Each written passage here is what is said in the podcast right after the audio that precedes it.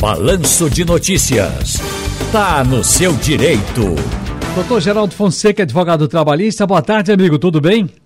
Boa tarde, Ciro. Boa tarde a todos os ouvintes da Rádio Jornal. Oh, doutor Geraldo, veja bem, ah, muitas empresas aproveitam os dias mais calmos com a chegada do fim do ano e dispensam os funcionários para curtir o período com alguns dias de folga, esse período natalino.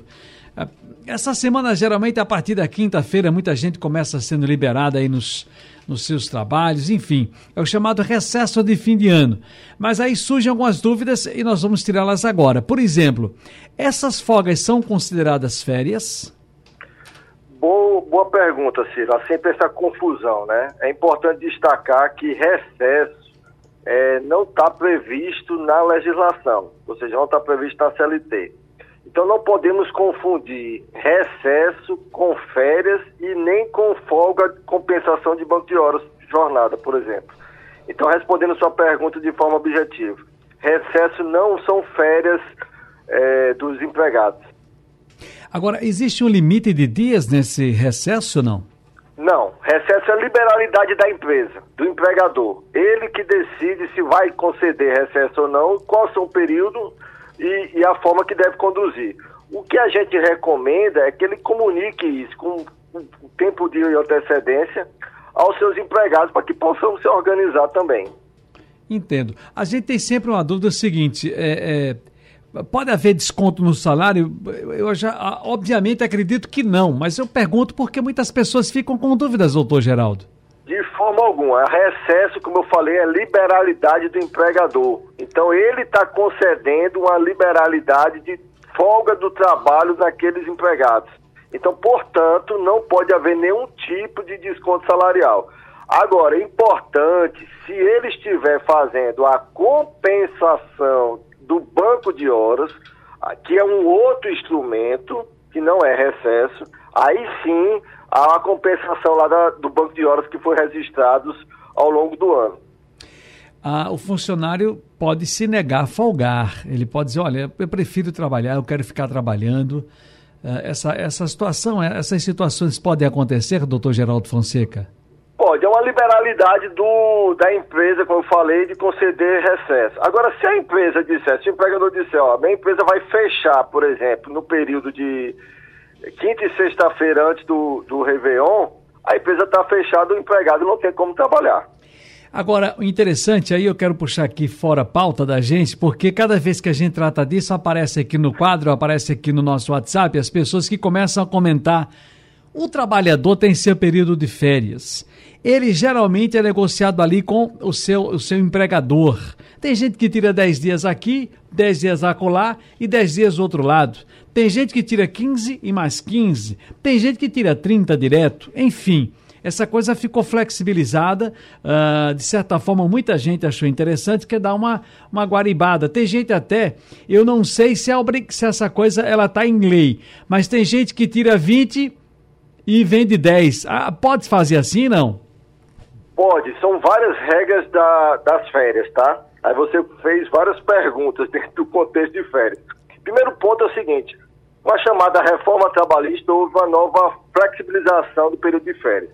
Primeiro ponto importante é que ao empregador é que escolhe o período de férias dos seus empregados. Salvo exceções, aí a gente vai ter o pessoal de acima de 50 anos e também os estudantes. Mas, em regra geral, é o empregador. Esse período de férias não pode ser inferior a 10 dias. Então, o mínimo de tempo que pode ser de férias é 10 dias. E agora pode ter outros, outros períodos. Então, dois ou três períodos. E o empregado pode sim converter, chamado um terço de suas férias, ou seja, 10 dias, que é o chamado abono pecuniário, em valor da remuneração. Ou seja, aí é um direito do empregado. Então o empregado é que ele tem que optar. Eu quero vender 10 dias de férias ou não. Certo? Então, linhas gerais é isso. Perfeito.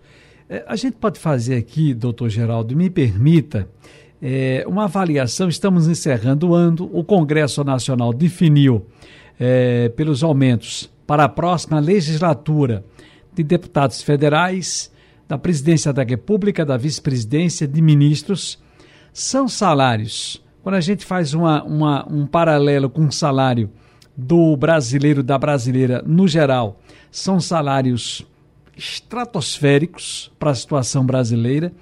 É, o, muita gente discutindo, criticando, porque, ah, por mais que seja na lei, é, que seja legal, mas a gente está no momento que ainda não, não comporta esse tipo de comportamento, é, não, não, não, não, não permite esse tipo de comportamento, melhor dizendo, porque a gente está saindo ainda aos trancos e barrancos de uma pandemia, de uma situação calamitosa no mundo inteiro e mais ainda nosso país tão sofrido, em nossa região. A situação da saúde, a situação financeira do país, econômica.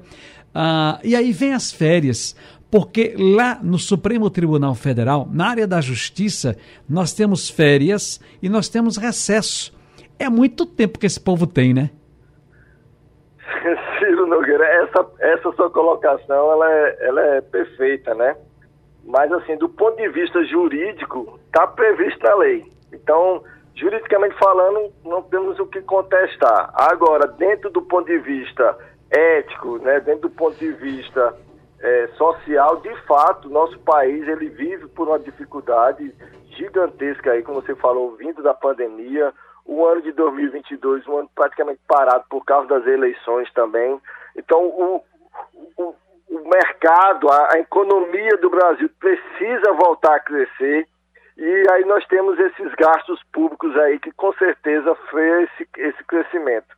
Então é uma reflexão que é ampla, envolve questões tributárias, envolve questões trabalhistas também, sem sombra de dúvida, mas é uma, é discussão muito ampla.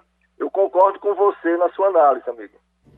Deixa eu te contar que nesse momento eu estou recebendo a mensagem aqui de um grande, grande amigo, rapaz, uma figuraça, que é do. do, do né, é, é serventuário da justiça e ele tá fazendo umas caretas aqui. de calma, rapaz, a gente tenha calma, tenha paciência. Nós temos que colocar isso aqui. E outra coisa, a gente não tá aqui né, dizendo que não pode. Quem sou eu? Tá na lei. Mas a gente pode discutir, pode analisar, avaliar, pensar, refletir. Um bom, um bom momento para essas coisas sempre, né? Doutor Geraldo, muito obrigado mais uma vez. Um grande abraço. Bom ano novo para o senhor e família. Eu que agradeço, Ciro. Bom ano novo para todos os ouvintes. Que Deus aí nos abençoe com muita fé, muita graça, e muito amor e muita fé. Precisamos de fé aí para vencer a vida. Muito bem, tá muito bem. Um abraço, muito bem. amigo. Com a graça de Deus venceremos. E com o nosso trabalho e nosso talento também.